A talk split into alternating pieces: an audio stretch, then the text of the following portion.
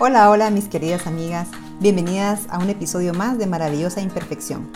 En este espacio encontrarás la inspiración para vivir con mucho más gozo, fe, conexión y significado. Así que porfis, porfis, porfis, no dejes de suscribirte, de seguirnos, de inscribirte a nuestro canal para que no te pierdas de los siguientes episodios. Así que hablemos hoy acerca de la mentalidad del abejorro. ¿Sabías que de acuerdo a las leyes de la aerodinámica, los abejorros no deberían ser capaces de volar? Sus alas son muy pequeñas en relación al tamaño de su cuerpo, pero al parecer el abejorro nunca recibió este memo, nunca se detuvo a escuchar la opinión de los ingenieros. Este insecto simplemente se enfocó en la instrucción que Dios le dio. Y me imagino que fue algo así. Abejorro, fuiste creado para volar, para polinizar y llenar de flores el mundo. Y entonces el abejorro agitó sus alas y voló. Sabes, en medio de la pandemia hay muchísima gente pasándola mal. Sé de personas que perdieron su trabajo, de negocios a punto de quebrar.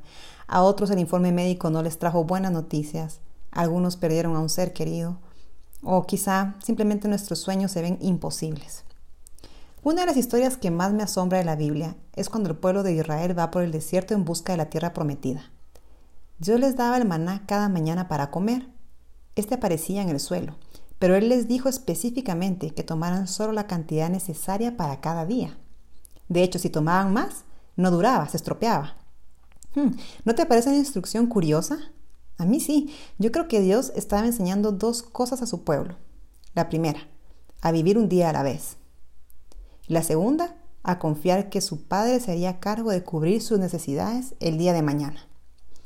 Del mismo modo, Dios no nos da respuestas para todo un año, ni siquiera para todo un mes. No, Dios no ha cambiado su forma de trabajar.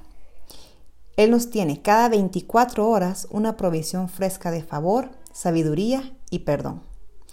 Entonces, ¿cómo vamos a lidiar con la pandemia? Pues día a día, ¿no? ¿Cómo voy a criar a este niño tan difícil? Día a día. ¿Cómo voy a mejorar mi salud? Día a día.